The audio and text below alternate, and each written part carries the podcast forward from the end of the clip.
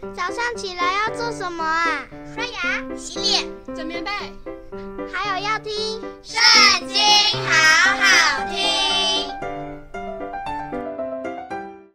大家好，又到我们读经的时间喽。今天呢，我们来看到《约书亚记》第十四章，以色列人在迦南地所得的产业，就是祭司以利亚撒和嫩的儿子约书亚。被以色列各支派的族长所分给他们的，都记在下面，是照耶和华借摩西所吩咐的，把产业年究分给九个半支派。原来摩西在约旦河东已经把产业分给那两个半支派，只是在他们中间没有把产业分给利未人。因为约瑟的子孙是两个支派，就是马拿西和以法莲，所以没有把地分给利未人，但给他们诚意居住，并诚意的郊野可以牧养他们的牲畜，安置他们的财物。耶和华怎样吩咐摩西，以色列人就照样行，把地分了。那时，犹大人来到吉甲见约书亚，有基尼洗族耶夫尼的儿子迦勒对约书亚说：“耶和华在加低斯巴尼亚指着我与你对神人摩西所说的话，你都知道了。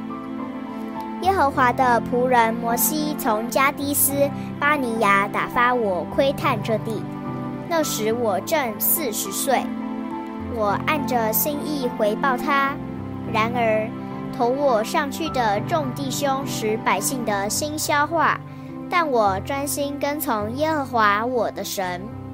当日摩西起誓说：“你脚所踏之地，定要归你和你的子孙永远为业，因为你专心跟从耶和华我的神。”自从耶和华对摩西说这话的时候，耶和华照他所应许的，使我存活这四十五年。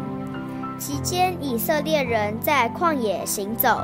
看哪，现今我八十五岁了，我还是强壮，像摩西打发我去的那天一样。无论是征战，是出入，我的力量那时如何，现在还是如何。